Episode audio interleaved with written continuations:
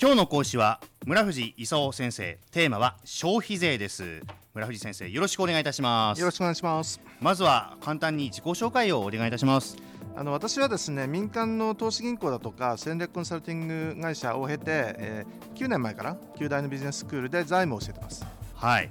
で今日はですね、えー、消費税ということで今一番ホットな話題の一つなんじゃないかなと思うんですけども。そうですね。まずははい。この一体一体消費税ってどういう流れなんだっていうどういうものなんだっていうのをちょっと教えていただきたいですね今日はね。まあ今まで皆さんご存知のように5%、はい、あの払えということなんですけども、うん。えー、2年経ったね。あの2014年の4月からこれを8%に上げて、うん、それがさらに1年経った、えー、2015年の10月に10%に上げようとい。う話になってるんですね、はい、でさらに言うとあのそれでさらにまだ足んないんでね。あの、えー、それからまた5、6%、うん、あの上げようという話で、はい、あのホップ、ステップ、ジャンプで2014、15、16に上げようって言ってたのが民主党の中でもその、えー、揉めちゃってね、はい、2016年は無理だろうということで、うん、あのえー、交付してから5年後2017年度以降にしようかという話になってると。はい。であのそもそも嫌だって言ってる人もいるんでね、うん、あの私もそんな人全くないと思うんですけどもあのまあちょっとその辺で揉めてるという状況ですよね、はい、これ実際その家計への影響っていうのはどういうふうになるんですか、消費税が。家計っていうのはね、お金をの働いてもらってで消費して残ったもの貯蓄っていうんですけどね、はい、で貯蓄が昔4、50兆円あったものがもう10兆円くらいに減ってきてるんですよ。であの消費税1%上げると2.4兆円なんでね、大体4、5%で家計の貯蓄なくなっちゃうんですよ。でそういう意味じゃその、えー、5%上げてね貯蓄をその家計からなくしていってどうするのと。でそもそも貯蓄を使ってね銀行があの国債買ったりしてるんでね。貯蓄なくなっちゃったら海外からあの借りてね。であの債務不履行になってデフォルトだという話になりかねないんでね。もうやめた方がいいんじゃないのというふうにそう私としては正直言いたいという状況ですね。あなるほどですね。あのねあのそもそもあの政府のあの支出のほとんどは社会福祉になってきてるんですよ、はい、で昔、そのインフラに使ってたのが、もうインフラやめてその社会福祉にお金使おうということで長いことになっててね、で社会福祉はどんどん広がるに決まってるんでね、うん、何が問題かっていうと、政府が民間やっちゃいかんと、政府は全部自分で独占すると。言ってることが問題でね、本当は規制緩和して、官と民で分担してやると。いうことにすればあの全部その、え政府が税金でお金集めなくてもいいんでね。でそこがそもそも問題なんですよ。だから本当はその、え規制緩和して官民分担して民で成長させろと。分担した方がいいんだっていうのが先生のまずお考えということでしょうかね、これ、ね、私のせるはね、そもそも論として、まずあの、えー、中央政府連結という一般会計と特別会計と独立行政法人をあの合わせると、資産で700兆とか、負債で1000兆とかあるんですよ。でその中でもう何百兆円とね、資産売却だとか、その民営化できるものがあるんでね、あの官僚としては、その自分の住んでるところ売られるの嫌だとかね、それから自分があの、えー、経営してるあの公営事業とか公的金融機関取られるの嫌だということで民営がしないんですよ。でそれ数百兆円分あるんでね。あの最初にそれやれと。いうのは一つ、はい、ただそれをその、えー、あの資産を減らしても資産と負債で両立てであの減っていくだけなんでね。毎年の予算が足んないって状況は変わらないんですよ。だとするとそのフローとしてその入ってくるものを増やすか出てくるものを減らすかと。でさっき言ってたのはあの、えー、規制緩和してその民にもやらせることにすればね出てく方を減らせると。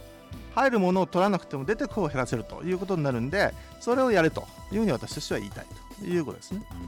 あのヨーロッパあたりは結構消費税って高いじゃないですか、20%前後っていうか。あのね、ヨーロッパがその20%ぐらいあるんで、日本も5%を10%に上げたって大したことないだろうとか、えー、10%から15%、20%にしろとかね、あの乱暴なこと言う人いるんですけども、でも日本はね、例えば法人税高いんですよ。で日本実効税率40%でねで、中国とかその韓国の25%で、タイは今30%、20%下げるという話してると。で法人税、えー、なんかをその下げないでおいてね、消費税だけ上げると。その全体のその税の組み立て方の問題であのものすごくたくさん取って大きな政府になってるんでねこれをあのちっちゃな政府にしろというのはまず言いたいことですよね。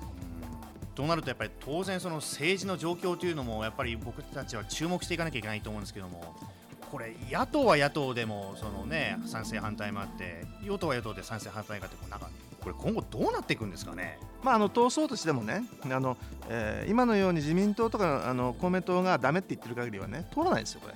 で通らないと一体どうなるかというと、はい、あの今のタイミングだとあの3月末くらいにあの、えーまあ、閣議決定してあの、まあ、4、5、6あたりであの党首にかかるとで通らないのが見えた6月くらいできっと政局になってね、うん、あの自民党が不信任あの決議案とかその首相の問責決議を通すかね、はい。あるいはその、えーなんか岡田さんあたりがですねあの、えー話し合いで大連立しようみたいなことを仕掛けた節もあるんですけどね、話し合い解散がひょっとしたらあり得ると。でこの話し合い解散というのはどういうことかというとあの、えーとりあえず消費税法案通してくれたら解散するよと。いうようなことを自民民主で合意するというようなやつですよね。であのその手のその、えーこれに関わるねあの政権交代がもうあの5月6月に見えてきたという状況ですね。これまたなんかそうやって政権交代とかってなっちゃうと海外のから見るとまたかいっていう、まあ、日本国内からもそうだと思うんですけども、もう本当恥ずかしいですよね。なんか毎年なんか来る人が変わってるとかね、なんか約束したけどその人違うよねとかね。あの民主がその消費税なんとかって言ってたって、じゃあ本当に民主が政権持ち続けるのかと、ひょっとしたらまた自民党になっちゃうかもしれないしね。で、なんかあの大阪あたりで元気な人がなんかやってるみたいだし、一体一体どうなんのということで、あの日本にちゃんとしたその政権とか政党はあるのかということがだんだんその世界中から笑われているいるという状況ですね。うんなんか消費税の話もそうですけども、本当政治全体のことが問われているような気がして、我々もますますこれ、やっぱり分からんなりでも注目していかなきゃいけないかな、そんな気がしたんですけど、お話聞いてて。そうですね。で、先生ですね、今日のキーワード、今日のポイントをですね、今日のポイントはね、はいあの全部噛んでやるなと、民でやれと、で規制緩和して民でやれってことがポイントですね。もう一つ率直にこれ、消費税上がることによって日本って良くなるんですか？なりません。なりません。民でやれと。あえてこれ規制緩和して、ね、資産あの数百兆円あの売却したり民営化したりして、でさらにあの、えー社会福祉を官だけじゃなくて民と両方で担えということが問題ですね。わかりました。今日はこれホットな話題ですんでね、もうぜひ覚えておいた方がいいんじゃないかなと思いますよ。ね。ということで、えー今回は村藤先生にお話しいただきました。どうもありがとうございましたありが。とうございました。スマートフォンを持ってる皆さんいいことをしてますビビックは光だけじゃないソフトバンクのスマホも安くなる2年間パケット代を毎月430円割引スマホ BB 割 with ビビック好評受付中詳しくはビビックで検索